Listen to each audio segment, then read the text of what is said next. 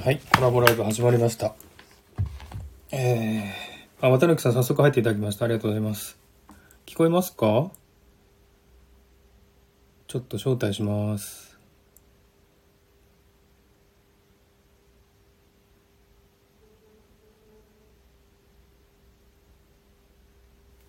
聞こえますか？大丈夫かな？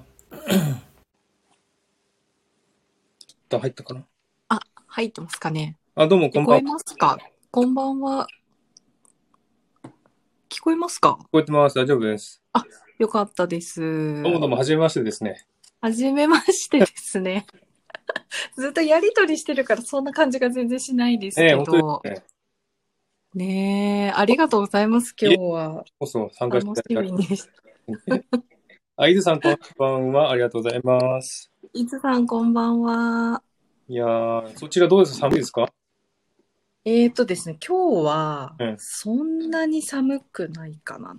今でも何度かな。家の中にいるとね、あんまりうんわ。かんないんですよね。結構その、雪降ったとかあっ、たかいね。そう、雪降って、でもその後はあったかかったんですけど、ずっとそうですね。なんか十何度とかあって結構あったかかったかな。比較的。ん、ちょっと声がね、途切れちゃったかも。大丈夫大丈夫大丈夫ですかね？はい、大丈夫です。あ、セルミラさんこんばんは。ありがとうございます。こんばんは、セルミラさん。そうです。今は朝ですよね、そちら。そうですね。朝7時朝7時ですね。ありがとうございます。本当に いえいえ。起きられました朝？そうですね。起きれ、起きれます。6時ぐらいから起きてて。そう。なんかいろいろ準備っていうわけでもないですけど、うんうんうん。ちょっとそわそわしてました。日本は今ね、9時で、今こっちシドニーはね、11時なんですよね、もう。夜10時。そうですよね。そう。うんそうですよね。えーシドニー暑そうですよね。あのね、なんか今日は涼しいんですよ。あ、そうなんですか。ええへえ昨日はね、30簡単に38度とかだったんですけど、うんうん。今日は24度ですね。そうで、比較的涼しいですね。過ごしやすいぐらいの感じか。うん、ちょっと夜は寒いぐらいですかね、なんか。うーん。まだそうか、11月だから、まだまだ本番じゃないのか。12月ぐねらい。あの、そうですか。うん11月後半、もうあの、ジャカランダって花が咲くの知ってます？オーストラリアで。いやー、えー、覚えてたかな？白い花ですか？いや、白、紫の花です。紫。いやー、ちょっとわかんないかも。見てね、シドニーいらっしゃったんですよね。いました、いました。ああ、えーっと、見ればわかるのかもしれないけど、桜みたいに紫の花が咲いて、初夏に咲くんですよ。だいたい10月後半から10月にうんうんうんうん。それが咲くと、あの、夏になったなって感じなんですよね。ああ、そっかそっか。うん。なんかあの、南国に咲く白くて真ん中が黄色いお花ああは、ね、よく海辺とかで見ますけどね。んそういう花は咲いてないかな、こっちは。あ、そうですか。うん、そうだそういうのは見たことないです。うんなんかね、結構あの、ガーデンとかあるじゃないですか。あの、オペラハウスの方とかに、ええね、あの辺とかだといろんなお花が咲いてるのは、はいはい。たまにね、見に行ったりとかしてたんですけど。あそうなんですね。うん。うんあ、ミシガンは朝ですね。てる皆さん、朝シドニーは23時、ミシガンは朝？朝ですね。朝7時ですね。うん。朝7時。日本と14時間差ですかね。時差がえ。ーそうですシドニーと16時間かな。んそうですね。ほぼ半日以上違う感じです。すごいですね。うん半日以上違うんですね。そうなんですよね。しかもサマータイムが11月で終わったんですよね。11月1日から元に戻ったんで、そう、1時間ちょっとまた増えたというか。じゃあ、サマータイムじゃないときは13時間？あ、13時間かな。こっちもサマータイムに、あ、サマータイムが終わるので、うんうん。さらに1時間狭まるのかな？そうですよね。そうですよ12時ね。そうシドニーはね、日本との時差が少ないからいいですよね。うんうんうん連絡取りやすいというか。んそうです。ね。それはありましたね。あ、リッタさん、私もあ15年ぐらい。あ、ラッタさん、こんにちは。えー、来ちゃったって言ってます。ありがとうこん。ばんは。こんばんは。なんかわからなくなっちゃう。こんばんはですね。こんばんはですね、こっちはね。こんばんはですよね。そうこんばんはですらは朝ですけども。え、な、なんて言ってました？さっき。えっとえ、私がシドニーにいたのも10、15年ぐらい前な前なんですで、そう、だいぶ変わってるんじゃないかなとは思うんですけど、しシどうなんですかシティの方にいたんですか？そうです。まあ、あの、留学してたんで、いろんな何軒かお家は行きましたね。ホームステイしてて、ちょっとね、駅名まであんまり覚えてないんですけど、でも、あの、語学学校はサーキュラーキーにあったんで、うーん。あの、タウンホールとかはうんよく行ってました。あ歩いて行ったりとかしたし、もう本当に、それこそビーチだったら、ボンダイとかマンディとかはよく行ってましたね。うんあのバス、バスがすごい発達してるじゃないですか、シドニーって。ええそうですね。そう。なんで、よくね、あのーバスでいろんなとこ行きましたかね。うん。で、その辺をちょっと、バスとか。一人のお話のコーナーで聞かせてくださ。はいい、はい。そうですね。はい。はい。じゃあ今日ははいちょっと始めましょうかね。あ、はい、お願いします。お願いします。今日はね、渡辺智恵さん、ミシガン州ね、アメリカに住んでる方なんですけども、はいえーコラボライブしますね。えー引き寄せの法則とか心理学学んでらっしゃるんですよね、確か。そうですね。あの、産業カウンセラーなんで、あ、カウンセラーさんあの心理学、うんそうなんです。カウンセラーなんです、一応。あ、あんまり、まだ独立したりとか絶対してないんですけど、うん一応産業カウンセラーとキャリアコンサルタントっていう資格があっえて、ーい、いずれかはちょっと日本で独立したいっていう感じですね。えーうん。うんあ、ゆうこさんこんばんは。ありがとうございます。ゆうこさん、こんばんは。はい。えーっと、じゃあちょっと簡単に自己紹介してあげますか？今のことに。はい。はい。えっ、と、アメリカのミシガン州に今だいたい約1年ぐらい住んでいる綿貫智恵です。はい。えっ、とさ、そのさっきもちょっと言ったんですけど、産業カウンセラーの資格うんあって心理学とか勉強してて、うんどちらかというと、まあ心理学も好きなんですけど、スピリチュアル関係が好きです。えはい。心理学は大学なんかで学んだんですか？いや、あの、社会人になってからですね。えーはい。それは大学個人的な趣味っていうか、興味で？えーっと、心理学を学んだきっかけは、まあ、会社で、あの、総務とか人事とかをやっていて、ええそれで仕事でちょっと使うかなと思って、えと取りました、その時は。えあとなんかどこで学んだんですね、じゃあ、心理学を。そうです、そうです。あうの、んその産業カウンセラーっていうの、一応試験があるんで、あはいはいの、仕事しながらえー勉強してましたね。半年ぐらいかな。うんそうなんですね。はい。あの、ちょっとスタイフのことについてお伺いしたんですが、あえっと、アポちゃんこんばんは。ありがとうございます。えっと、お子さんこんばんは。あきさんもいらっしゃいますね。こんばんは。ありがとうございます。えっと、スタイフを始めたのが、確かはい。10月でしたっけ？10月、10月ですね。うん。まだ1ヶ月ちょっと。1ヶ月そうですね。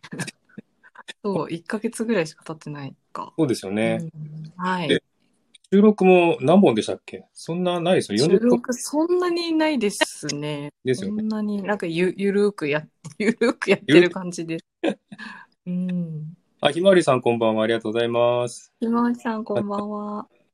えっと、スタイフ始めたきっかけって何ですか？きっかけは、うん私の好きな YouTuber さんがポッドキャストをやってて、ええ。で、ポッドキャストだったらなんか顔も出さないし、なんか話すのが、なんか、なんていうのかな、話す場が欲しいみたいなのがあってえ、で、ポッドキャストちょっとやってみようかな、みたいなのを思ってええ。たんですけど、なんかそれでいろいろなんか音声配信アプリを調べていて、えそしたらなんかスタイフが出てきて、えそれでなんかスタイフの方が気軽な感じがしたので。スタイフやってみようかなっていう感じでした。じゃあポッドキャストみたいなのやってみたいなと思ったんですね。そう、なんか、もともとラジオが好きで、えラジオ、小さい頃から聞いてた。はい。ー、DJ になりたいっていうなんかプロフィールに書いてあって。そうそうそうそう。そうそう、パーソナリティにすごい憧れてて、えなんー、か、やってみたいなと思って、うん。でもなんかこんな音声配信アプリとかが最近流行ってるとかも知らなかったんで、本当にポッドキャストぐらいしか知らなくて、いろいろ調べてきたらなんか結構あるんですよね、今ね。ん。ラなんかレディオトークとか多分ヒマラヤとかなんかうん。いろいろあって、でもなんかスタイフがなんか一番、なんていうのかな、あって、コンセプトとかがちょっと自分には合ってるかなっていうのを感じたというか。あ、そうなんですね。う。うんん。じゃあ、スタイフで、じゃあ、DJ のようなものをしてみたいなと思って始めたんですね。そうです、そうです。うん。うん。で、もう、じゃあ、半、1ヶ月半ぐらいして、どうでした？やってみて。そうで、やってみてね、そうですね、なんか、今は手、手探りっていうか、なんか、なんていうのかな、毎日やるとかって。厳しくしちゃうと、ちょっと辛くなってきちゃうんで、うん、そうです自分のね。ペースで、それがなんかなんとなくこう、分かってきたら、もっとたくさんやったりとか、ライブやったりとかしたいなとは思ってるんですけど、ライブも今日ので3回目かな ?3 回目ぐらいしか、3回ぐらいしかやってなくて。うん。そうなんですね。でももっとやりたいなとは。結構内容的にもすごい、あの、なんていうかな、濃いっていうか、深いっていうか、すごい詳しいですよね、内容が。あ、番組の内容ですかね。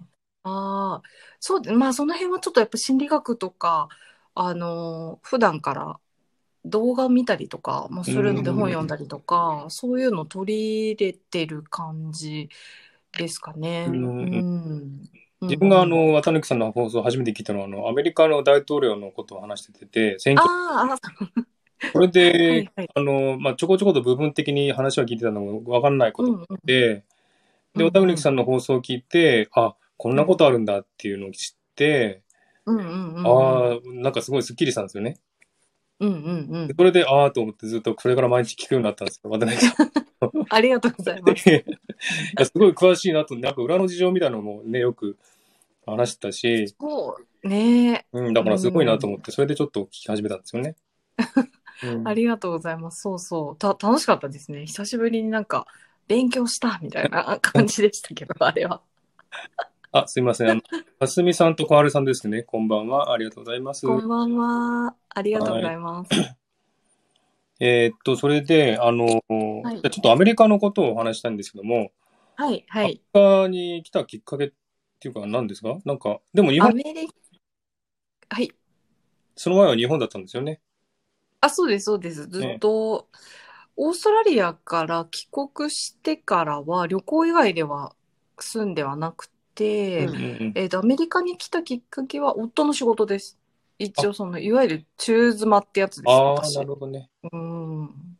え、じゃあ日本で結婚されたんですか？あ、そうです。で、はい。で、そのまま一緒に仕事でアメリカに行ってって感じですね。そうですね。はい。で、今1年ぐらいですか？そう、えっとね、えっと、夫はもうに、1年半ぐらい経ってるんですけど、私は、えっと、いそうですね、トータルだと1年ぐらいかな。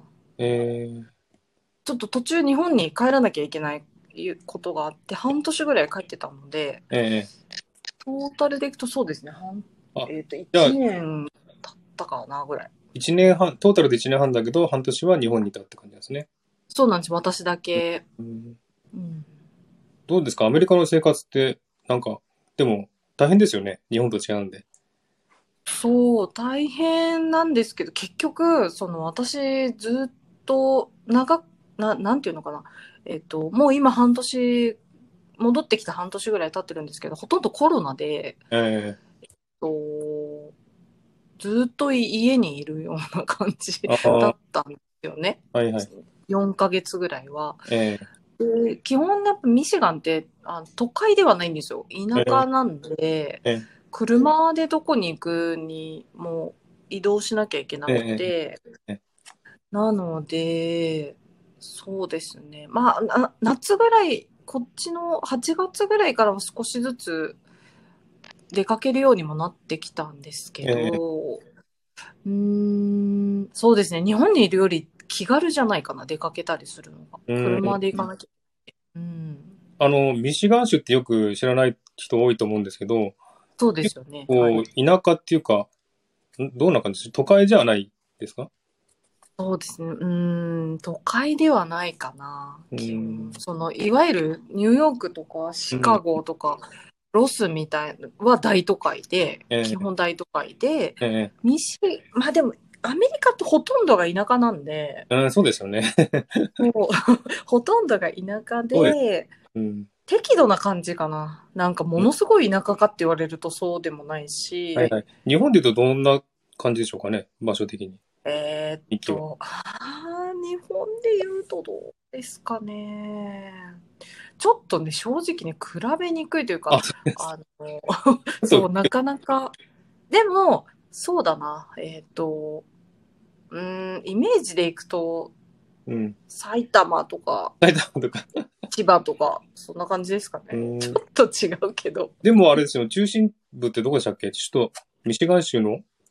ミシガンはですね、デトロイト？デトロイトか。なんですけど、でもデトロイトはもう、経済的にちょっと崩壊していて、あのーすごい、ものすごい治安の悪い感じなんですよ。そうなんですね。そう。だからもうアメリカ人も住みたくない地域。えそんな悪いんですか？めちゃくちゃ悪いです。あの、本当に危険なんで、車もえー基本なんか止まらない方が、なんていうのかな。本当に？停止はしない方がいいっていうぐらいの。えー、そんなひどい。日本ではちょっと考えられない感じえー、です。じゃあ、考えられないぐらい治安悪いですね。なんなんだっけ？廃墟じゃなくて、なんつうんだっけ？そういうの。英語でなんて言ったっけ？えー、っと、なんて言うんだろうな。うーんと、廃墟、うーん。なんかそういうのあります？ちょっとね、ありますね。あるけど、ちょっと、なんて言うんだろう。でも、で、こ YouTube とかでうん出てくる、あの、入れるとすごい、あの、なんて言うんですか、もう人が住めるような感じのところじゃないあ、ですそうなんですか？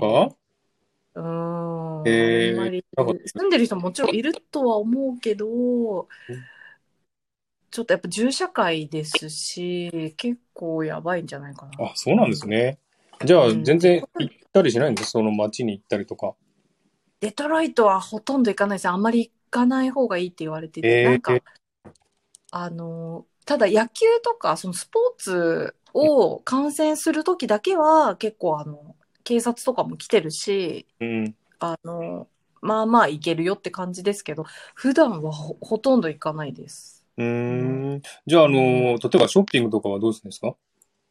えっと、デトロイトからは比較的離れたところに住んでいて、えっと、私が住んでる地域は逆にすごい治安がいいんですよ。うーん。アメリカの中でも50位以内ぐらいに入るぐらい治安が良くて、えっと、なので、大きいショッピングモールとかが結構あります。ああ。じゃあ、家の近くにショッピングモールがあって、そこ行けば用事が足りるんですね、じゃあ。あ、足りますね。足ります、足ります。うあん。なんかでも、ほら、例えばね、日本だったら東京に遊びに行くとかってあるじゃないですか。田舎の方の人が。うん。そういう感じじゃないんですね、じゃあ。そっちのデトロイトの方は。お そういう感じじゃないですね。基本はなんか、うーん、まず本当にすごい近くに、あの、もうショッピングモールとかの大きさがもうちょっと尋常じゃない、尋常じゃない大きさで、あの、それがな、なんていうんですかね、うんと、地域ごとにあるから、うんうんうん。あんはい。まり遠出しなくても、えー、こと足りる感じです。じゃあなんか遊びというかさ、あの、なんつうの？飲み屋さんとか、そういうのもあるんですね、じゃあうん。近くに。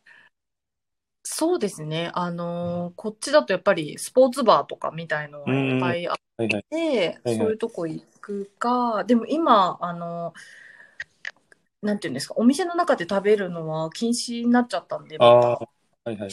もう持ち帰りのみになっちゃったんで、うんあんまり外食しないんですけど、うん。えっ、とな、まあ、もちろん普通の時はいっぱいありますね。でも日本ほど夜遅くとかまでやってないんで、ああ、そうですよね。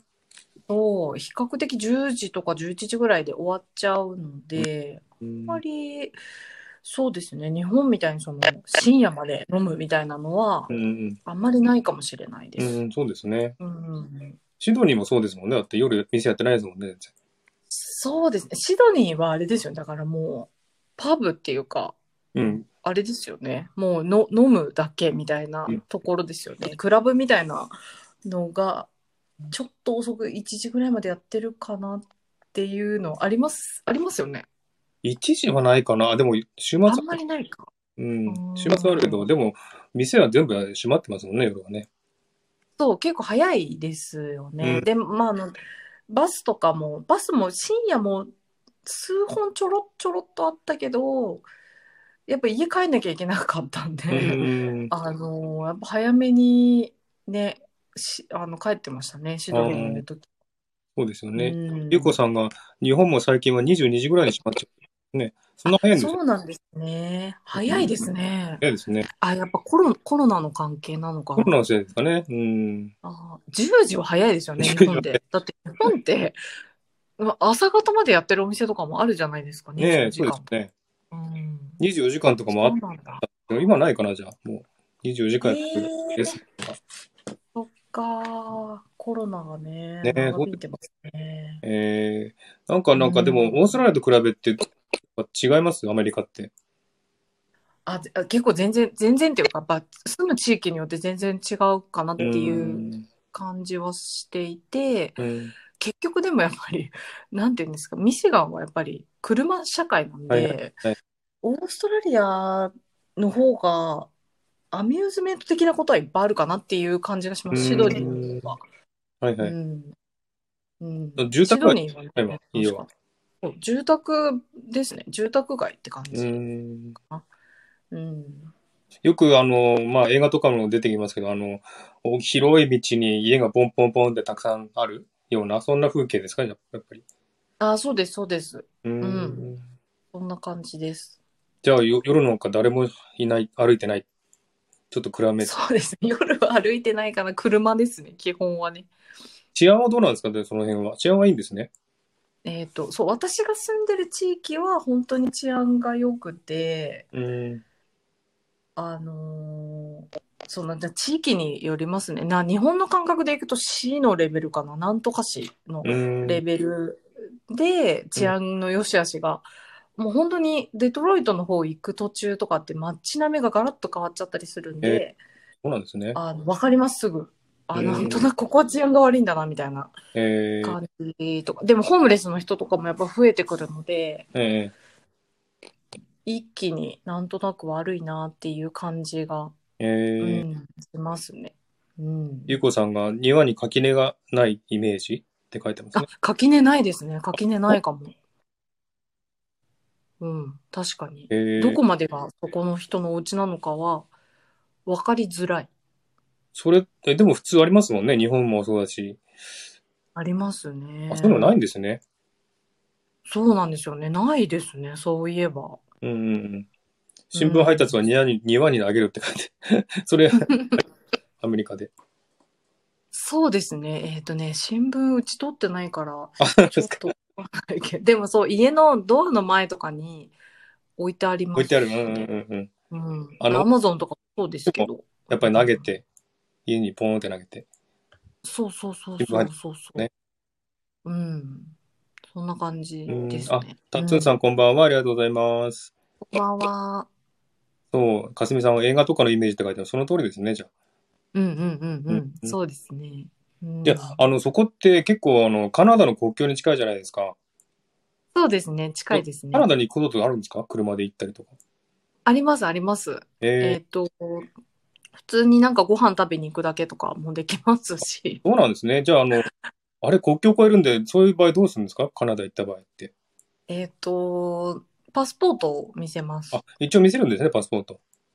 うんうん。見せて、一応なんか、何しに行くのみたいなのを聞かれて、ちょっとご飯食べに行きたいんだけどって言って、あ、そうなんだ、みたいな。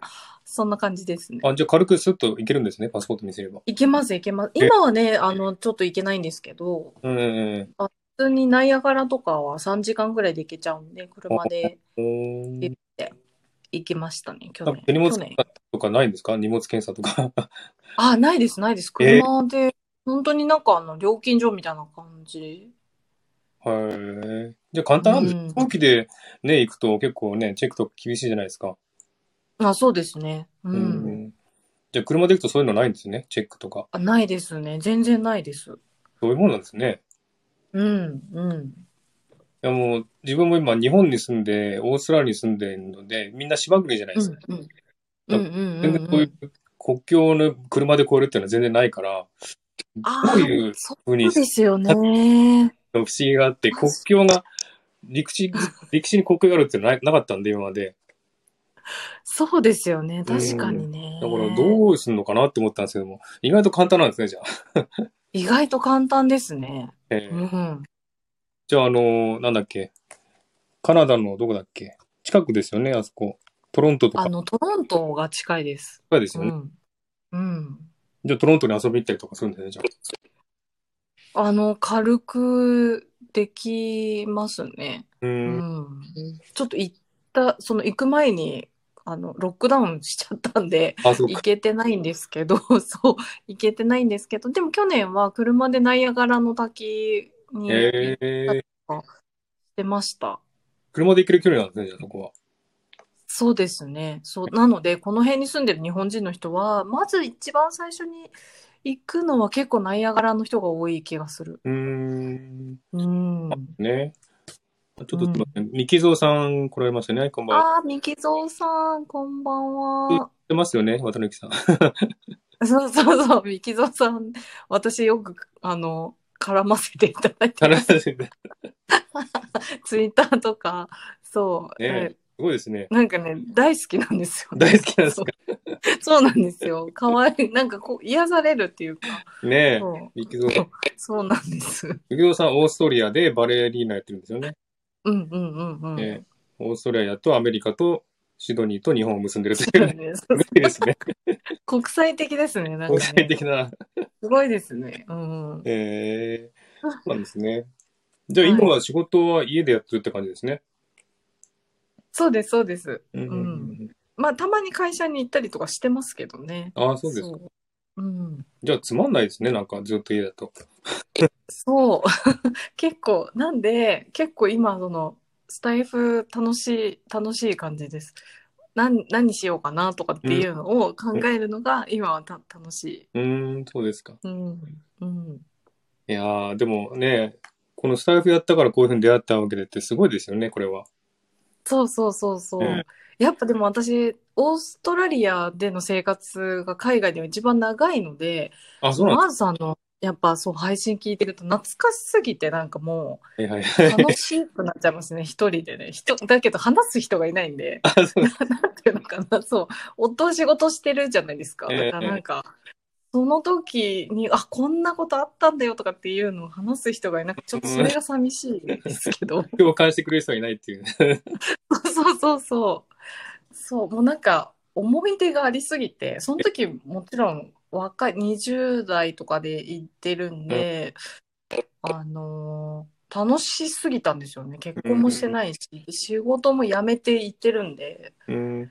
ちょっとシドニーのお話をお話ししたいんですはい。はい。けど、ワーホリで行かれたんですか、シドニーは。えっと、最初留学で、そう、学生ビザで行って、ええっと、一旦日本に一時帰国して、ワーホリのビザに切り替えて、もう一回行きました。えああ、そうですか。うんそんなにシドニーが好きだったんですか？そうです、そうです。戻りたくて仕方なくて、へえ。え、学生で1年いたえっ、とね、留学で9ヶ月ぐらいのプログラムで行っうんて、っていう感じですうね。ん。うん。ちょっとすみません。青ピーさん来られたかな？青ピーさんこんばんは。ありがとうございます。あ、青木さんこんばんは。えっと、じゃあシドニーを選んだ理由っていうか、たまたまシドニーだったんですか？その学校。えっとね、あの、ちょっとだけ、なんていうのかな、えいろいろ背景があるんですけど、うんもともと留学はしようって決めてて、ええ。っ、と、で、えっ、とですね、日本人が少ないところに本当は行きたかったんですよ、最初。ええ。なんで、ヨーロッパの方、マルタ島っていう、あの、知ってます？マルタ島。マルタと地中海の方にあるえあのー、共和国があるんですけど、マルタ共和国っていうところがあるんですよマルタね。はいはい。知ってます。そう。で、マルタに行きたかったんですよ。うんだけど、その当時、マルタは、なんていうのかな、もっとなんかちゃんとアメリカとかイギリスとか、本当に、あの、なんていうんですかね、英語が本場のところに行った方がいいよって、うんいろんな人に言われて、で、イギリスにじゃあ行こうって思って、えっと、イギリスに行く予定だったんですけど、えっと、うーん、なんかね、いろんな人にね、シドニーがいいよってうん言われたんですよね。えーで、会社の人で、なんかその、占いじゃないんですけど、ええなんて言うんだろう。えっ、と、方角で占うみたいなのをえーなんかかじってますみたいな人がいて、はいはい。で、イギリスとシドニーだったらどっちがいいかっていうのを見てもらったんですよね。えで、あの、ヨーロッパはやめた方がいいって言われて、で、シドニーが一番いいよって、運気的に一番いいよって言われて、ええ。そしたらなぜか突然父親がええ、シドニーにした方がいいんじゃないっていきなり言い出して。で、もうそうなったらシドニーに行けってことだなって思うタイプなんですよね。うんうん。そうですよね。B が好きなんで、基本は。それで、ちょうど9月から行く予定だったんで、じゃあこれから夏だしうん、いいかもしれないなと思って、うん。シドニーにしました。えー、それはあの、なんか、留学斡旋とか関係なく、自分で？えっ、と、あ、留学を、その、なんていうのかな。すあるじゃないですか、エージェントみたいな。はいはい、エージェント、はい。そうそうそう。その、えっ、と、ところで、マルタ島とかも全いろんなとこがあったんですよ。イギリスとかも。で、そこでシドニーに変えますって言って。うーん。あ、じゃあ、マルタ島か、イギリスか、シドニーかって選択そうそうそうそう。そう。だいぶいろんなね、ちょっ違うと離れましたけど。そうなんですよ。えーそれでシドそうニーで9ヶ月留学して、はい気。に入っちゃったってことですね。気に入りました。そうう。ちょっとね、楽しすぎましたね。えーちょっとすみません。マウムさんこれだかな？マウムさんこんばんは。ありがとうございまあす。、マームさんこんばんは。え、どこが気に入ったんですかシドニーの？えっ、と、まあ、やっぱ、海ですかね。海？海、海が、まあ、身近っていうのもあったし、シドニーのあの、やっぱタウンホールの街が、なんて、私、横浜の出身なので、えなんとなく似てるっていうか、似てるなと思いました、シまあドニーー、行ってますよね。なんとなく雰囲気的には。うん。だから、それで、なんか食べ物もいろいろあるじゃないですか。ええ多国籍だし、えっと、オーストラリアの人たちもいい人が多かったし、で、アジア人も多いし、まあ友達もできちゃったんで、うん友達もみんなワーホリに切り替えて、えあの、来てたので、そうですね。なんか、日本、なんかね、日本に帰りたくなかったっていうのが大きいか なるほど。よく言いますね。人なんか、日本帰ってくる。そうそうそう。友達もみんない、もうずっと10年ぐらい住んでます。あシドニーー、すごい。3、4人いますね。えー、なんかラッタさんがシドニーは横浜って書いてます。そうですね。横浜に出ますもんね。そう、結構ね、なんか姉妹都市じゃないけど、なんか似てる。うん。そうです。あの、ダーリングハーバーって知ってます？シドニーの。知ってます、知ってます。よく行ってました。あそこの建物が横浜の建物とそっくりなんですよ。そうかも。そうなんですよ。だから、確かに。皆さん、日本人の方、皆さん似てるって言いますよ、横浜と。ね、で、そうそう、似てますよね。ハーバーだし、そそうですねう。そう。あ、さっきさそうなんです。ん、行かれるんですかね行かれるんですかねはい。ありがとうございました、さっきさん。ありがとうございます。また来てください。うん、そう、そうなんですよねそ。れでじゃあ気に入って、じゃあもう一回帰ってきて、ワーホリでって。うんうん。そうです、そうです。うん、ワーホリ終わったら帰りたくなかったんじゃないですか、やっぱり。帰りたくなかったです。なんかもう現地で就職も考えたんですけど、うーんと、なかなか、それは叶わず帰りましたけど。うーん。まあ、ビザは問題ありますからね。大変ですよね、滞在はね。そうそうそう。でもその、もう15年ぐらいも前なんで、えっ、と、学生ビザがなんかいろいろ方法あったんですけどね、今ちょっと厳しくなったっていうのだけちょっとそうですね。聞いてますけど、うん。結構だから移民の人が増えて、で、中国人が増えてるので、で、あ中国人が増えたために治安が悪くなったっていう見方してるので、で、ちょっと制限しようって感じですごく厳しくなったんですあ。よね。うんうん。そうか、そうか。うん。だから、そうですよ。20年前と今とは全然ビザの取れ方も違うし、うんうんうんだからうん。本当むず、今は多分難しいと思いますね。お金がないと多分、取れない。ああ。そっかそっか。うん。そうですよね。大変ですよね。そうでしたか。じゃあもう、シドニーはもう第二の故郷ですね。そう、そうなんですよ。もう、住み、住みた、本当は住みたいっていうか、また行きたい感じなんですで、さっきの話なんですけど、ジャカランダって見てなかったですか？ジャカランダっていう。紫の花。いやー、そう。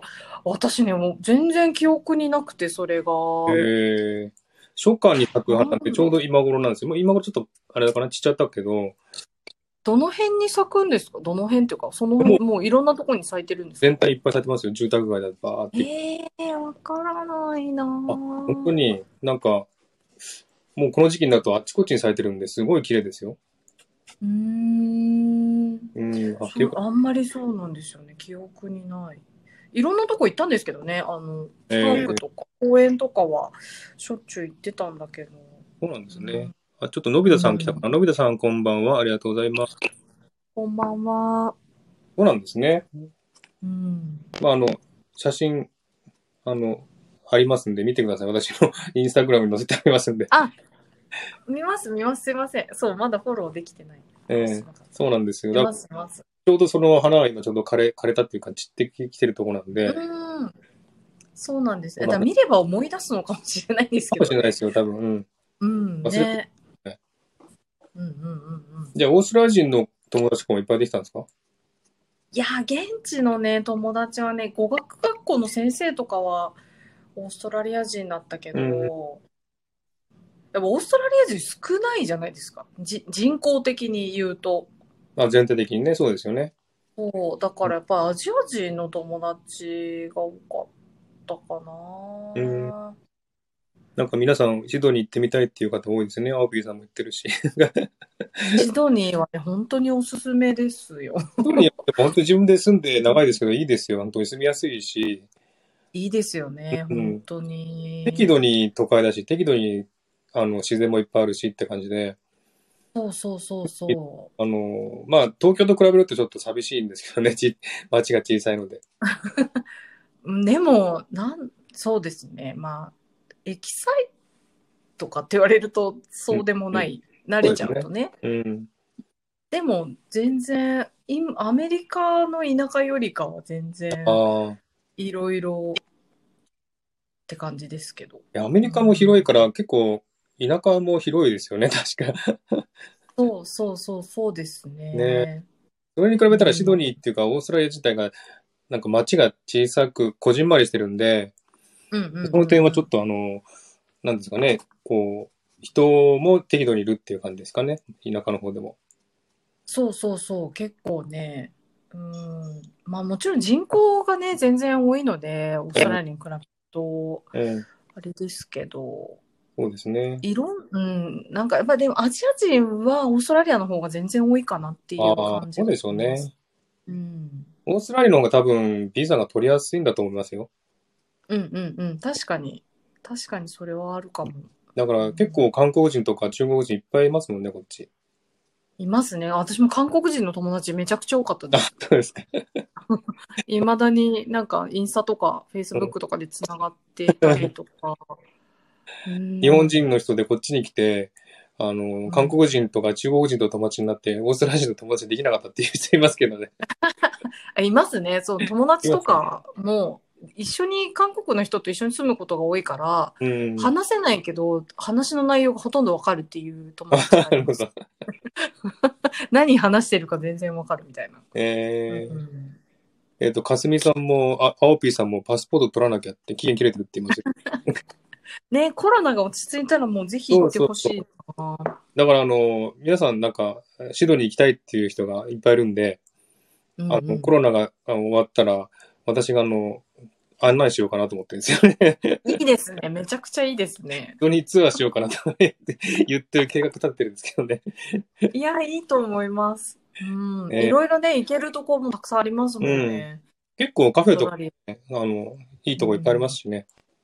そうそう、カフェがね、めちゃくちゃありますよね。うんんコーヒーの種類もよ。そう、めちゃくちゃあって、うんアメリカより全然あると思います。そうですよね。アメリカよりあると思いますね。うん。オーストラリアはコーヒー文化すごい発達してるので、うんうん。ベルボルンが一番多いかな、やっぱりね。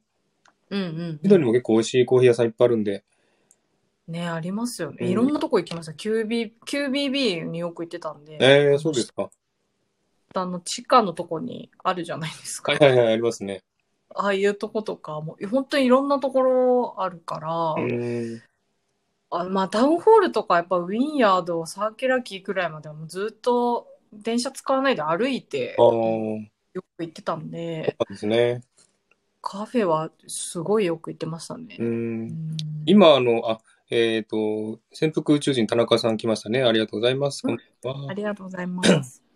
えっと、あの、今知ってます？あの、路面電車走ったの？シドニーの真ん中に。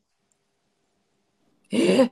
あ知らない。でもなんかなんだっけ？線路ありましたよね？線路っていうか。うんうんあの、1年ぐらい前できたの。あの、路面電車ができて、えー、そうなんだ。そうなんですよジョージストリートって覚えてます？メイン、メイン通た。りの。覚えてます。覚えてます、覚えてます。スリーモンキーがあるとこですよね。よく行ったんですけど。よく行きました。スリーモンキー一番最初に行きました。あ、そうなんですね。いや、あれはもう行かないわけにいかなくないですか？あ、え日本人いっぱいなんかスリーモンそう、スリーモンキーあるみたいな。そう、そのジョージストリートを路面はいで走らせたんですよ、ずーっと。あ、そうなんですか。へえ。ずーっと空港の方までずっと続くぐらいの路面電車走らせたんですよ。だからはだ。車は通ってないですよ、ロジョージストリートは。へえ。それは結構驚きかも。そうなんですよ。メインストリートを潰して路面電車作っちゃったんですよね。へえ、そうなんですうねん。。だから昔と全然景色変わってますよ。そうなんだ。ええだから私のインスタグラム写真載ってるんで、ぜひ見てください、それも。あ、見ます、見ます、見ます。ライブ終わったら見ます。ぜひ見てください。あ、みたらしさんそう、なんですね。ありがとうございますあ、みたらしさん、こんばんはみた。らさんご存知ですか？うん、知ってます。あニューヨーク、元ニューヨーカーの元ニューヨーカー みたらしさんですよね。そう、猫ちゃんがね、そう、私、ライブ配信した時一回だけ、一回かな、来てくださって、そこからちょこちょこ聞いて。そうなんですね。うんうん。うん近いですね。も元ニューヨークですので。そうそうそう。ニューヨーカー。うんえーそうなんですよ。だからシドニーは全然景色もガラッと変わったし、だ昔の店とかもだいぶ潰れてるし、全然変わってますよ。ああ、そっか。まあ、コロえ、コロナで潰れちゃったんですか？いやいや、あのーなんていうんですかね、そうじ自動的にっていうか、まあ何年かから変わるじゃないですか、こう。そうですね。確かに、そういう感じでどんどんん。変わってるので、そうなんだ。市内のビルもかなり工事して改装したりとかしてるので、かなり景色変わってるかもしれないですね。いやだ、それはだいぶ変わってるでしょうね。うん。タウンホール、タウンホールの本当にタワあの、ワーホリー時代はうん。シェアをしてたので、うんうん本当に大きいタワマンみたいなところに住んでたんですよ。よくあります。そう、タイの人がオーナーで、タイ人と日本人と4人ぐらいで住んでたのかな。えだから、本当にあの辺はうろうろしてて、もうウールワースも大好きだったし。ウルバス。そう、ウールワースの2階に、あの、トラトラっていう日本人向けの携帯屋さんめちゃくちゃ、あそこにはお世話になってて、あ、そうですか。だし、そう、よく行ったし、ウィンヤードのラーメン屋さんでバイトしてたんで、ええそうなんですね。今あるのかなちょっと中国人の、かなんだっけ、名前。そうどうしてでしょウィンヤー、えっ、とね、コンドルっていう、コンドル、コンドル、そう、まだありますよ。行ったことあります？コンドルでバイトしてたんですよ。あ、そうなんですね。そうなんですよ。あの、2軒ラーメン屋並んでるじゃないですか？あ、そうそうそう、並んでるんですよ。そえっと、豪州ラーメンと今度う。ね。そうそう。あ、小春さん、ありがとうございます。また来てくだあさい。りがとうございます。そう、あそこのなんですよ2軒バイトしてる。バイトしたんですね。うん、そうなんです。ええそこにいたりとかしてそこは。長いですよ。でも、ずっと昔からありますもんね。うん、そうそうそう。その、じゅんさんっていう 店長が、うん日本語が話せる方なので、そうだあそこ観光人ですもんね、やってる人はね。そうそう。あ、えっ、とね、中国人ですね。コンドルのじゅんさんは。あ、中国人なんですね。中国人なんですうーんうん韓国じゃないんですね、あそこは。韓国じゃないんですよ。中国人なんで。えっ、とね、北京って言ってたかな。ああ、そうですか。でもで、、隣が隣が日中本。隣も中国人だのオーナーだったんですよ。私がいた時は。うーん。上海の人。ラーメンは日本人かなと思ったら違うんですね。そう、あのね、オーナーは中国人、上海の女の人なんですよう。んんまあね、中国人多いですもんね。経営のお店が。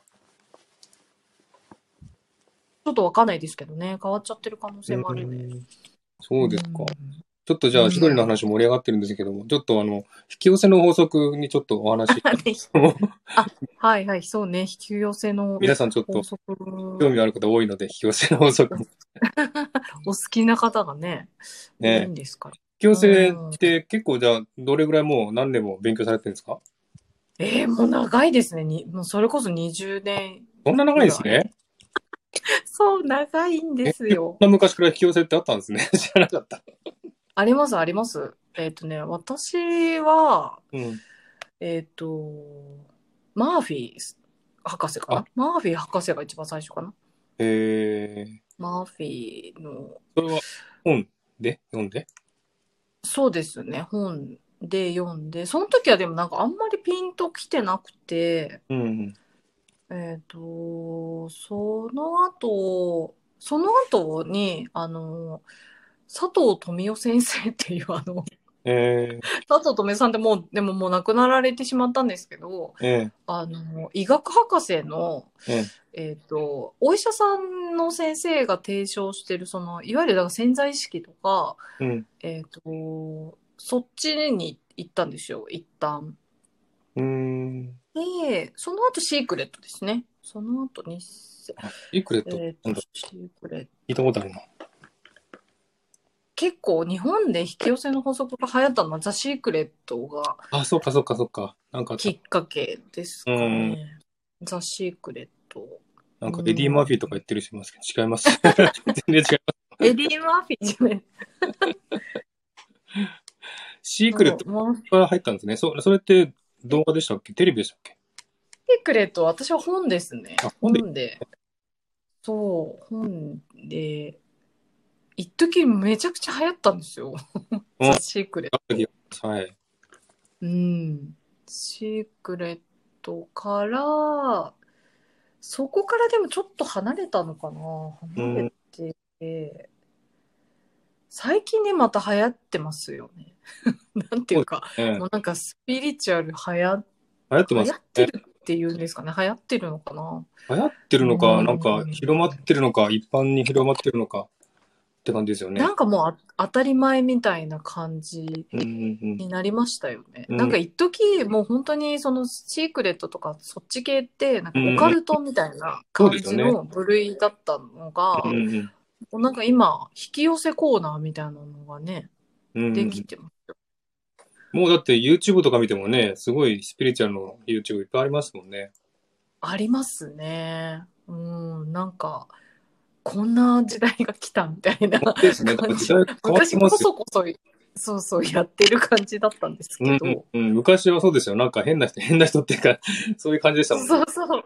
ちょっと怪しい人とかも、まあ、うん今もね、たくさんいますけどね、怪しい人はね。うんんあれ、みたらしさんなんかオーストラリア人ですね、作った人って書いてありますけど。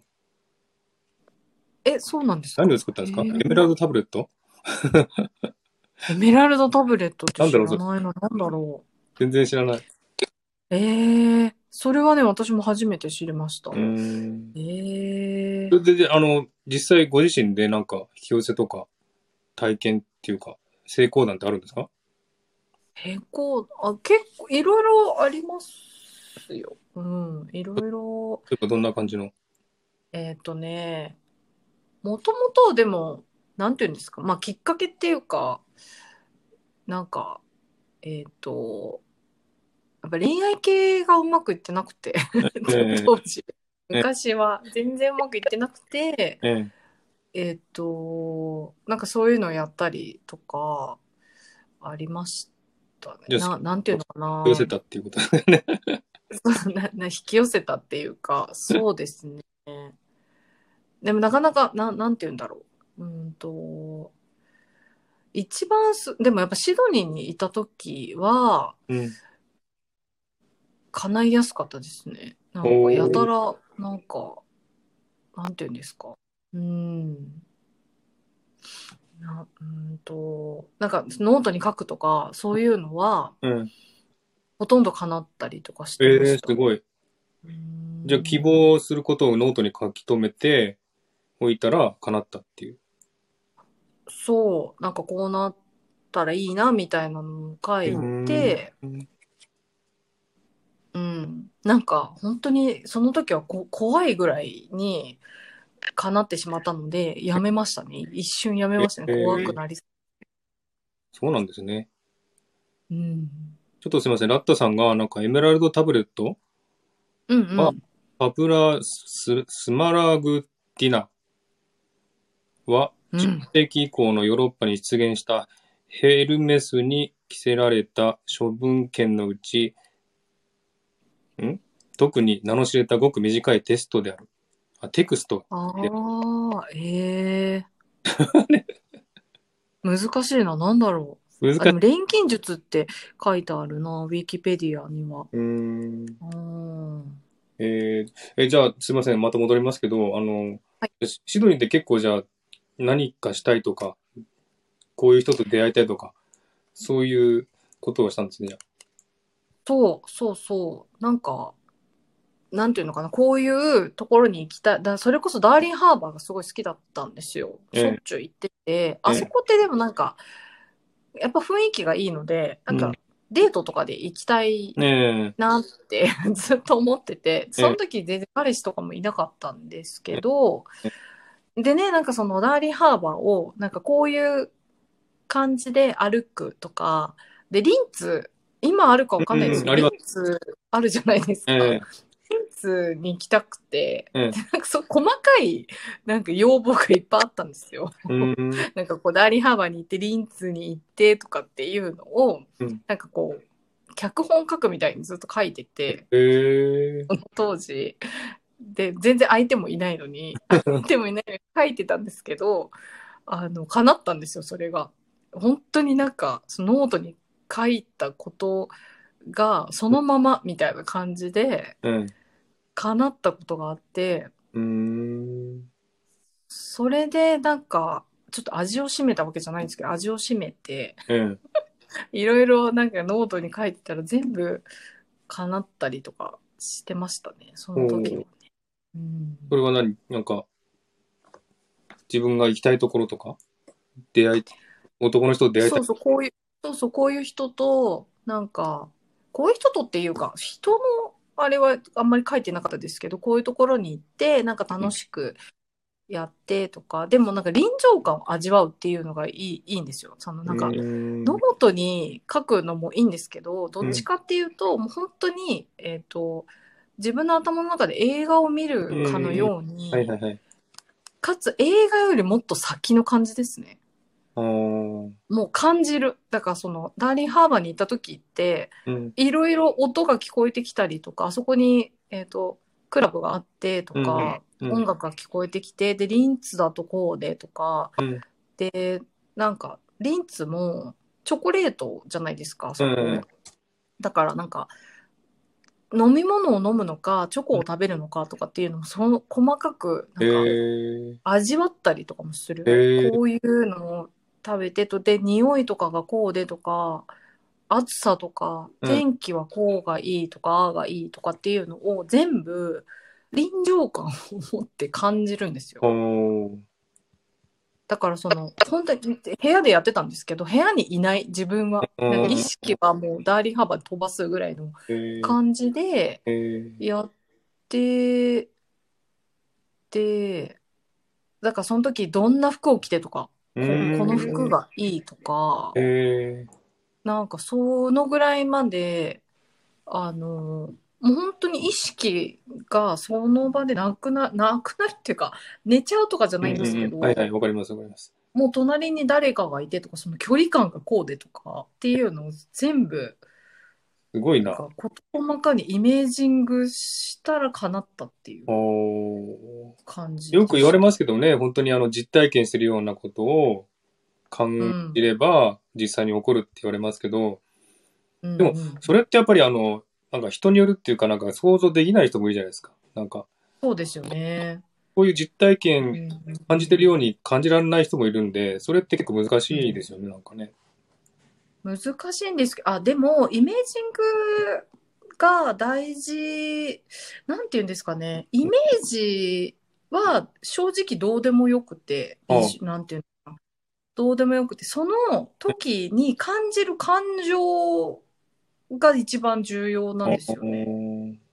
だからその、結局、引き寄せの法則だったりとか願望実現とかって、え全部な、なんでやりたいかっていうと、まあ、願いを叶えたいとかえ。、うん。なんか、えっ、と、まあ、好きな人と、なんか、付き合いたいとか、いろいろあると思うんですけど、うんその一番先にあるものって、いい気分だから、うん。はいはいはい。ゃないですか。はいはいはい。で、いい気分って、例えばお金持ちだろうと、貧乏だろうと、病気だろうと、うんなんだろうと、みんな同じなんですよね。同じっていうか、感じる物事とか、うんあの感じ方はそれぞれだとしても、うんいい気分って絶対、人間って絶対あるから、はいはい。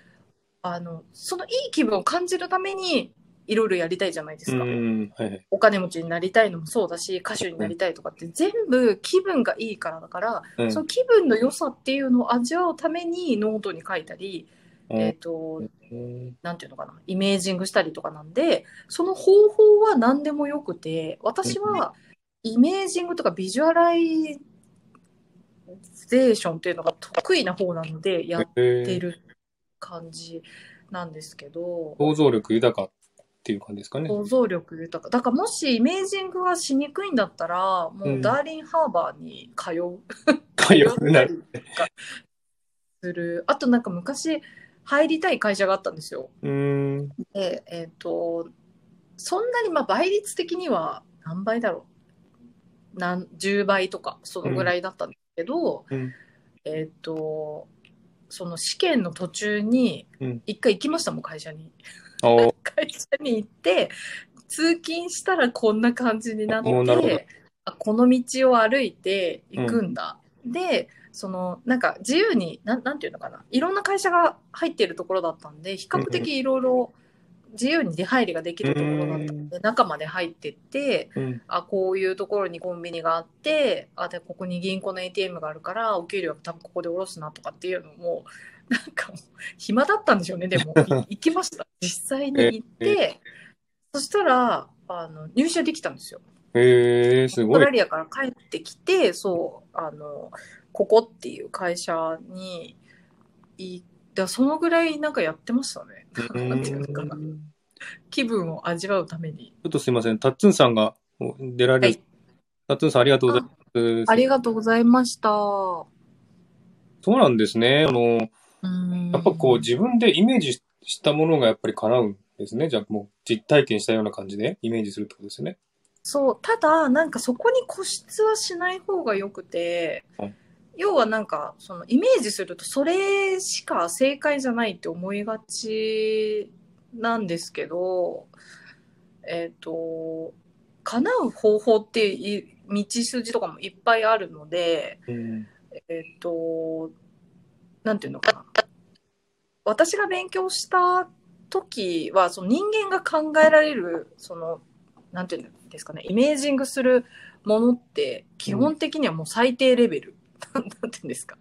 確かに私たちからするとものすごい、わーっていう感じなんですけど、うん例えば自分の潜在意識だったりとか、いろいろ呼び方あると思うんですよね。ソースとか、大いなる何かとか、いろいろあると思うんですけど、うんそれはもうなんか私たちが想像できないぐらいの、うんあの、ことを叶えてくれるっていうのをよく本とかに書いてあって。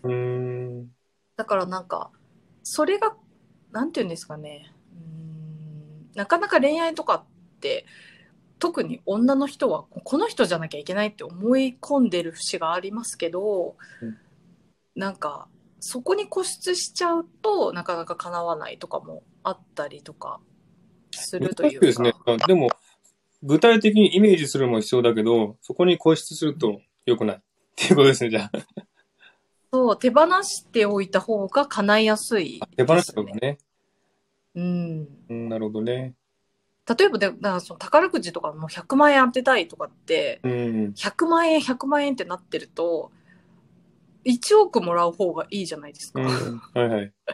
1億もらう機会があるのに100万円にこだわってるとなかなか叶わないとかね。なんかそうそうわかりやすく言う言うと。うんあ結構難しいですね。難しいですかね。そうんとで値段でに要は、そうそう、値段とか、まあちょっとお金の引き寄せ、1億とか、なんか10億とか、まあいろいろあると思うんですけど、うん。あんまりこだわらない方がえいー、いかもしれないですね。でもなんか聞いたのは、なんか具体的に数字とかを決めれば、うんうん。叶いやすいっていうか、ああ聞い、たことあるんですよ。具体的にね、あ、うんいくらみたいな。いくらっていうことで、その場所とか、なんか、ここういうの具体的にイメージすると、良い、いいっていう話をね、聞いたことあるんですよね。あーでもまあ究極は結局その時に例えば1億もらってうん。すごいなんか買い物を楽しんでるこの波動っていうかうん。それで引き寄せてるっていうのが真髄なので、うん。まあ具体的な数字でも全然問題はないと思うんですけどなくても問題ないと思う。あー。じゃあ当たった時の、宝くじが当たった時の、うんうん。感、感覚？そうですね。うん、そう、うん、当たった時、どっちかっていうと、当たって何買うかとか具体的にやってる時の方がいいかもしれない。はいはい、あ、なるほどね。えうん、うんうーんでも、あの、よくあるんですよ、こう、いや、これを叶えたいと思うんですけども、いや、ダメかなと思っちゃうじゃないですか。思いますよね。たえうん、思う、思えう。うん、思っちゃうともうブロックされちゃうってことですよね。えっとね、そんなにでも厳しい法則じゃなくて、うん思うのは当たり前なんで、うん。あのーなんていうのかな。まあ、ものによりますけど、思っても全然大丈夫だと思います。うーん。うん。思っても全然大丈夫だけど、基本的にその、ネガティブなこと、はいはい。叶わないかなとかは、いはい。とダメかなっていうのは、うん。自分の本心じゃないじゃないですか。ええで、それって、なんか反射的に出て、それこそこの間言ってたあの自動思考みたいな感じで、ええセットで出てくるので。今はそう思ってるんだねっていうのをなんかこう流すみたいな。感じで、だんだん変えてくる。だんだん自分の思考を変えてくる。で、もしどうせも思っちゃうんだったら、思ったままでも全然大丈夫うーん。し、えっ、と、本当は忘れた方がいいとは思いますけど、うんうんうん違うことやるとか、ああ、はいはいなんか。それこそゲームやるとか、はいはい。友達と遊ぶとか、うんうんなんかペットと戯れるとか、うんうんやっぱ。手放す方が、うん叶いやすいですね。ああ、やっぱりそうですね。忘れるっっていうのが必要だと思いますね、じゃあね。忘れるのが、まあ、だから忘れ、私もその、あの、ダーリンハーバーでっていうのは、うん忘れてたんですよ。ノートに書いて。はいはいで何が良かったかって、相手がいなかったんで、執着しないっていうか、なるほどね。正直どっちでもいいじゃないですか。うん、はいはいはい。そうなんだけど、なんか本当に忘れた頃にっていう感じでしたね。なるほどね。うん。うん。ああ、なんか、それわかる気がするな。なんかこう、執着して、叶わない、叶わない、どうしてだろうって思っちゃダメですね、やっぱね。そうそうそうそうう。んうんそれはね、でもね、本心じゃないし、うんうん。自分で思ってることじゃないんですよね。うん。なんかね、惑惑わされるわけじゃないけど、はいはいはい。あのーそうなんです。あの、自分もいろいろ考えるんですけど、やっぱこう、否定的な思考が来て、うんうんうんうん。こう、なんていうんですかね、ダメだっていう方向を思っちゃうんですよね。そうするとそれがいっぱいに広がっちゃって、あダメだ、ダメだなっちゃうんですよね。そうなるともう、なんか、あダメだっても叶わなくなっちゃったりするんですよね。うん。うん。でそれはまあまあそう、忘れる。ただ、別にそう思っててもいいので、ちょっとほっとできることを考えてる。んうん、はいはいはい。結局、叶わなくても叶っても、どっちでもいいんですよね。要は人間、さっき言いましたけど、いい気分になるのが目的なので、うんいい気分でいる時間を、まあ、大事にするというか、なるほどね。うんう。ん。だからちょっとほっとする、いい気分にならなくてもちょっとほっとできること。例えばそれが叶わなかったとしてもうん。死ぬわけじゃないしとかっうんうんて思うとちょっと、あ、そうだなって思えるじゃないですか。うんうん。だから、そういう自分にしっくりくるシチュエーションだったりとか言葉だったりとか、うん。例えばなんか、えっ、と、好きなものうん。コーヒーが好きだったらコーヒーちょっと飲んでほっとしてみるとか、そういう時間をなんかあえて作ってみるとうん。いいと思います。なるほどね。うん。なかなか難しいですよね。なんかこう、執着する、執着をするっていうことですよね、じゃうんうあ。んうんうんうん。執着、そうですね。なるほどね。だから難しいんですよね。この、例えばだって、悪いことが起きても結局その悪いことを引き寄せてるわけじゃないですか。うんうんうんうん。ですよね。だから、結局引き寄せは叶ってるわけですよね。悪いことが起きたとしても。でもなんか、なんていうのかな。えっ、と、そうは思思わない方、思わない方がいいというか、うん。えっとね、引き寄せの法則って、なんか悪いこととかいいことを全部引き寄せてるっていうよりかは、うん。悪いことは絶対起きるんですよ、だ、誰しも。はは起きるのはもう、あの、どんなことがあっても、あの、なんていうのかな、どんな人であっても、うん。もう変わらないし、うん。この3次元のこの地球で生きてる限りは、うん。もう起きることなので、うん。そういう時に気分とか思考をどれだけ変えられるかっていううん。道具の一つっていう感じですかね。そういう考え方の方がいいと思います。ん。なるほどね。うん。うーん。なかなか、こう、執着してしまうものにとっては、ね、なんか忘れるってことはなかなかできないんで、難うんしいで。執着したい時は執着してるって執着しようって決めた方がうん。ほっとしません？なんかダメってなるとより執着しちゃうんですよ。そうですよね。うん。そうだからこれは自分は今すごく執着したいんだっていう風に一見なんかネガティブに聞こえるけどそれってポジティブな方になってるんですよね。ああ、なるほど。ダメだダメだってなるとあのよりうんうん。多分話せなくなっちゃうんで人間ってあ。はは、なるほどね。うんであの、ネガティブなこともポジティブに考えるっていう感じですかね。うーんそうですね。まあ、ネガティブなことをポジティブに考えるとなかなか難しいんで、ネガティブになっちゃった時はニュートラルに戻るように、うん。えっ、と、そうですね。そっちに行く、なん、なんて言ったらいいんだろう。うーん。でもやっぱ人間っていいようなんで、この、難しいんですよね。いい時もあれば悪い時もあるし、それが自然な流れなのでう、んと、ネガティブになっちゃったら、自分をちょっとほっとさせてあげることをうん少し考えてみるとか、時間を、あと、まあ、寝る。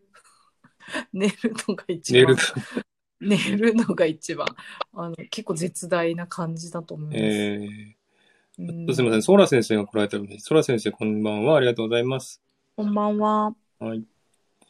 じゃあもうリラックスして、あとは任せるっていう感じですかね。そうそうそうそうそうそう。リラックスが一番いいかなっていうんううん気がします。ただなんか行動っていうよりかは、うん頭の中ですよね。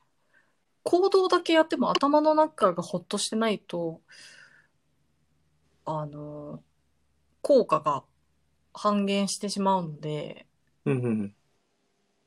結局なんかね、頭の中なんですよ。うんうん。頭の中。寄せって。そう。なんか行動に出がちじゃないですか。例えば成功してる人と同じうんうん行動してみようとか、うんうん。ほっとするとかも、例えばカフェに行けばほっとできるかもと思ってカフェに行ってみるんだけど、うん結局なんか見た目はほっとしてる風なんだけど、頭の中はずっとそのこと考えてたりとかするとうん、全く意味がなくて、うんうん。あの、例えばなんか忙しくしてたとしても、頭の中がほっとしてたりとかするっていうことの方が重要なんですよ。んうんなるほどね。で要は許許可っていうか自分の行動とか言動すべてに許可を出すっていうう、んうん。うん、そうか。うんなかなか、言葉ではわかるけど、なかなか実体験は 難しい感じですね。でもそれすらも許してあげるっていうかもう執着してる自分。ネガティブなことをしてる自分全部許可してあげるとちょっとほっとするんですよ、うん緩むほど。そうだからそれが大事で引き寄せとか願望実現で一番大事なのって許可することなんでおー何でも許可するみたいな感じ。うんで悪い考えも許可。ていうそうそうそうそう。だって人間なんで、もううんうんうん。うん、そうですよね。そみたらしさんがゼロポイントよって言ってますけど。う。わかりああ、ゼロポイントって、ほっとするっていうか、マイナスとプラスの一番真ん中のことですよね。お違うかな。ゼロポイニュートラルな状態。ニュートラルね。あうーん。ゼロポイント。ポジティブでなくでもなく、ネガティブでもなくっていう。うん。やっぱネガティブからポジティブに一気に行くっていうのは相当難しいんですよ、人間って。うん、うんそうですよね。そうですよね。確かに。そうだからニュートラルにやっぱり戻す戻しでポずっとポジティブでもちょっと危ないじゃないですか人間として、うんうんうんはいはい。だからゼロポイントってす,、うん、すごく大事なるほどねやっ。ぱ皆さん分かってらっしゃる方が多いですねやっぱね皆さん分かってらっしゃるんですよ。私だけですよ。ね いやいやいやいやねやっぱ皆さん本当お好きな方が多いだけあってすごい、だっていろんな体験されてる方いっぱいいらっしゃいますもんだって、皆さん。ねうん、だからすごいなと思って。確かになんかね、結構難しいですけど、やっぱ訓練必要ですかね、やっぱそういう。く訓練ですね。考え方っていうか、あと、えっ、と、思い出すっていうのが大事。あ、ほっとしようとか、うんうん、あの、やっぱどうしても、やっぱすごい達人だとしてもね、なかなか全部っていうのは難しいんですよ。なので、ほっとするとか、うーんと、だから自分を許してあげるっていうのが一番最初ですかね。ああ、そうですね。それで大事ですね。うんうんうんなるほどね。ちょっと、考えすぎてんのかな？なんか、なんか引き寄せうまくいかないなっていうのがずっとあるので、そう、何が悪いのかなって考えちゃうんですよね。そうすると頭で考えちゃうんで、ダメなのかなって、もう感じることをしてないっていうか、それが原因かなと思うんですけどね。えっ、とね、やっぱ味わうの大事ですよね。うん味わう。うん。いや、でも、シドニーにいる方が日本にいるより、私はね、私はですけど、ええなんていうのかな。うーんと、自然も近いし、海とかも、そうですね。海とか行って何も考えずにぼーっとしてたりとかする方がうんうん叶うと思います、多分。なるほどね。それはあると思いますよ。あの、な、なうんなんですか、エネルギーじゃなくて、こう、そういうのが違うんですよね。日本とは全然。そうそう。なんかね、絶対、その、本当ね、オーストラリアはね、うん、すぐ叶ってたので、へえなんかパワースポットだなっていう感じあ、そうなんですありますね。だね。日本のいるのとやっぱ違うんですね、全然。オーストラリアは。そう、日本はそうですね。私がだから合う合わないとかで言うと、日本大好きなんですよ。ええ。あの、そんなこと言ってるけど、うん実は海外より日本の方が好きなんですけど、私。好きなんですけど、やっぱな、なんていうのかな。厳しいですよね。な、なんて言ったらいいんだろう。日本人の考え方とか文化とかが、ちょっと、うんうーん、厳しいなって思う時が、間違いが許されないとかね。なんか、うんうん。そういうのがちょっとあっあ、伊豆さん。じゃあ、こさよならですね。ありがとうございました。あありがとうございました。三谷 さんがオーストラリアパワースポットっぽいって書いてますね。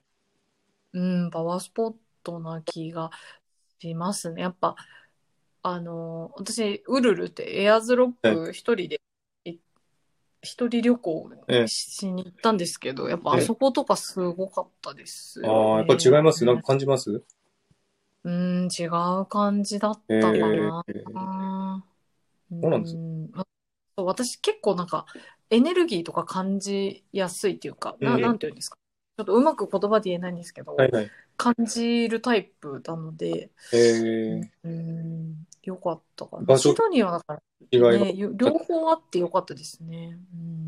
うん、あ、のび太さん落ちます。ありがとうございました。ありがとうございました。え、これは人にもわかるんですか？この人はどうとか、この人はこういう人だとか、そういうのをもう、勘がわかする。ります。わかりますね。ええわかります。うん。なんとなくですけど、それは直接会っても、それとも、会わなくてもわかるわかります。会わなくても。ええうん。でその人のだからそれが、いいとか悪いとかじゃないんですよね。うん合うか合わないかっていうだけの話あーはいなんですけど、うん。そうですか。そういう、なんかこう、自分はすごくあの、見えないものとかスピリチュアルとかそういうの興味あるんですけど、実体験がないし、全然。こう思った、これが叶ったとかって全然ないし、なんかあの、なんていうんですかね、こう、幽霊とかも好き、好きっていうか興味あるんですよね。怖い話でも怖い怖い体験なんか一回もしたことないんですよね。そういうことが、なんか全然、こう、なんか縁がないんだなと思って。別に、あ、そうですか、でも。そういうわけじゃないですけど。なんかでも私からするともう20年もシドニーに住んでて、あの、あれ、あれですよ、ご、ご結婚されてお子さんもいらっしゃるんですよね。はい。まずね。もう、だってそれ、もう人間関係としてはうまくいってるじゃないですうか。ーん、そうでしょうね。で、えっと、このスタイフでもいろんな方に応援されていて、だいぶスピリチュアルな方だとは思いますけどね。そうかうんだそうですよね。そういうふうにはだだってもう、コメントとか温かいじゃないですか。うん、すごいですよ。で、そう、だからなんか、引き寄せてません？ね、それ思う、と思うけどね。うん、自分でもそれ思うんですけど、自自分がそうじゃないとそういう人引き引き寄せてないと思うんですけど、うん。ね、だからそういう、なんていうんですかね、そういうふうに意識してないから引き寄せたのかもしれないですね。もしかして。ああ、そうかも。うん。なんか、うんそうそう。そその辺はもう全然波動とかもす、すごいし、うん。まずは意識しない方が全然いいんじゃないですかね。うんそうなんですよ。だから意識して作るよりも、自分の本、うん本音っていうかそう、自分の素を出した方が全然すごく皆さん共感してくれたりするので、うん。だから、そういうのに、もう皆さんこう共感してくれるっていうのはすごいなと思うし、うん。なんか、ね、こう、引きよ、そういうふうに引き寄せてるんだって言われれば、あ、そうだなって思うんですけどね。なんかね、なかなか意識できそう結局、なんかすべては波動っていうかね、こううんうんうん。皆さんお好きだからそう言いますけど、波動なんで、うんその声とかぜすべてに乗ってるんですよ、波はいはい動が。はいはい。だから、マズさんのその収録が好きとか、話が好きとかっていうのは、うんもうそれにやっぱり共振というか、共鳴してる人たちがそれだけいるっていうことなので、がっつりスピですよね。そうですね。どっちですね、こなれ。感じがします。こう言われればそうですよね。うん。だから全然、ただ、まあ意図的に何かをってなるんだったら、もうとにかくいい気分でいることを意識。うんただ、うんネガティブになることも悪くはなくて、全然なんか、うん、なんて言ったらいいのかな。ネガティブな時でさえも自分があネガティブなんだなって、そういう自分もありだなって思ってると、いい気分なんですよ。怒ってる時とかも怒ることを今はしたいわけだから、それをさせてあげるとか、うんね。はいはい。そうすると、もう全部いい気分につながるんですよ。うんいい気分って本当にワクワクして、うんウキウキしてとかっていうだけではなくて、は自分がやりたいこと、例えば行動もそうだし、うん怒りたい、泣きたいっていうのも全て許可してやらせてあげるといい気分うんで、なるほどね。それが大事なんですよね。うんああ、わかる気がします。見たそういい気分にフォーカスするだけって言ってますね。そうそうそうそう、そうなんですよ。ゆうこ姉さんがネガティブな自分も認める。OK 出す。そうそうそうそうそうそうそう。うん皆さんさすがです。素晴らしい。そこです。うん。なるほど。すごい勉強になりましたねジャッ。ジ、そうジャッジをしないというかね。ジャッジをしないね。そう。それがすごく大事ですね。なるほど。でネガティブな自分も認めてあげるっていうことですね、じゃあ。ネガティブもね、全然、なんか、私が一番わかりやすいなと思ったのは、自分が自分の一番の親友になってあげるああ、そう。のが、それね、それいい友。達に、そう、かけてあげる。だから友達が泣いてたら、うんうんいいんだよ、泣いてって言ってあげる。で、ミスしたとしても、うんいや、頑張ってたんだからいいんだよって言ってくれる、うんうんとにかく肯定してくれる親友にそうなる。ね。そう。それそれが一番大事かな。それいいですよね。それいいっていうか、自分できないんですよ、それ。だからえ自ー、なんでですか？自分を第三者として自分を見るっていうことができなくて、ああ、そうなんだ。なんかそれが難しいんですよね。そっか。例えばなんか、泣いた時とか、客観的に自分を見るじゃないですか。あ、自分泣いてるって思うじゃないですか。うんうん、うん。そういう時はね、見れるんですけど、普通に、普通に生活してる時は全然こう、自分を自分として客観的に見れないんですよね。あー難しいんですよ、。そういうのって。そっか。でもじゃあもし、マーズさんがそうできないのであれば、うん周りの人を見る。たなんか、スピって結構他人も自分とかいう考え方があって、うんあんまりそこは深く考えないでほしいんですけど、結局今、マーズさんに関わってくれてる人って素晴らしいじゃないですか。ええ、ええ。素敵じゃないですか。だから、素敵な人たちがいるときは、あ、自分も大丈夫だなって思うといいですよ。うーん、なるほどね。ううんん。三谷さんが、でも瞑想って書いてますね。ああ、瞑想ね、確かにね。瞑想いいんですかね。瞑想いいと思います。うーん。あ、リンダさんこんばんは。ありがとうございます。こんばんは。えー、んそうですか？じゃあ瞑想しようかな。うん。瞑想すると何がこ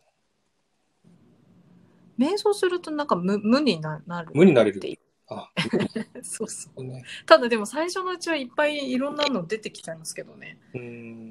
思考が。自分を見てる自分になれる。瞑想で。うんうんうんえー、瞑想もね、なんかほやっぱ集中力ない、ないんじゃないですけど、こう、気が散る。瞑想してても、ごちゃごちゃと頭の中に入ってくるっていう、そういうのがあるんですよね。あでもそれを訓練するとなんかうん。あんまりならなくなるって言いますよね。うーん、なるほどね。うんそうですか、ちょっと訓練してみます。今もその、引き寄せでうまくいろいろ言ってるんですね。今現在も。そうですね。うまくいってる。まあ、いろいろありますけどね。もちろん、あの、不足の事態とかもあるし、うんあの、全然望まない現実もいっぱい出てきますけど、そういう時に思い出すっていうか、うん。あ自分の意識が作ってるから、じゃあどうしたいかなって考えるうんうんうん。ぐらいですか。まあ今はね、仕事もし私はしてないし、あのー基本お家で過ごしてのんびりしてるんであんまりないですけど、でもそうですよね。なんか気がつくとかなってる感じですかあね。ー、すごいな、それって。うん。えー、みたらしさんがぼーっとするといいよって書いてますね。うんうん。だから瞑想ですよね。瞑想的に。ううんん。ん5分でいいんですね。でも1分でいいですよって書いてますね。あこさん。うんうん、なんかできる範囲でだから自分ができないことはやらせないっていうのが一番いいと思います。ん、なんか。結構そういうのやり始めちゃうとあれもこれもとかってなってっちゃうんですけどうんうーんなんかそんなに追い込まなくていいというか引き寄せなんてもう本当になんていうんですか軽く本当うんゲーム感覚でなるほどね。やるのが一番、うんねよくて、うん田中さんが散歩とかもいいですよ。散歩いいですね、じゃあ。あね散歩いいかも。うーん。歩行瞑想って言うんですか？あこさん言ってますけど。あーあ 確かにね余計なことを考えないっていうのがああ、そっか。確かにそういう点、大事そこね。う。うんんなるほど。ありがとうございます。いろいろと。いえいえもうなんか、勉強になりました、すごく。なんかもう、これが瞑ね想でもこの、みたいな。ね、瞑想いいですねコメント欄見てるとより勉強になりますね コメント欄すごいですよね、なんか。すごいですよねやっぱねうーん。すごいいっぱい助けられました。ありがとうございます。皆さん本当ありがとうございます勉強になりました私もうん歩いてても瞑瞑想できる？歩いても瞑想できるんですね。うん結局なんか動いてる時ってあんなんかねそ考えられなくなるじゃないですかうん。はいはいはい。あと景色見たりとかねそうですね。うん、うんなるほど。わかりました。じゃあ、そろそろ1時間半になりますので。ね、すみません。あやだ、ありがとうございました。ありがとうございました。本当に楽しい勉強、コラボありがとうございます。そして来ていただいた方皆さんね、ありがとうございます。本当に。本当に皆さんありがとうございます。はい。いろいろね、勉強になりました。ありがとうございました。うんありがとうございました。じゃあまた、ね、渡辺さんまたコメント。はいまたぜひ よろしくお願いします。はいインスタ見に行きます。あ、お願いします。はい、ありがとうございます。い。はい。じゃあ皆さんありがとうございました。これで終わありりがとうございました。はいまた。いただいて。はい大体今、10、12、3人いらっしゃいます。ずーっと12、3あ、人。すごいですね。すごいですね、それね。素晴らしい。ありがとうございました。ありがとうございました。はい。じゃあこれで終わりにします。ありがとうございました。はいありがとうございました。また、皆さんまた。皆さんありがとうございます。失礼します。はい、ありがとうございます。失礼します。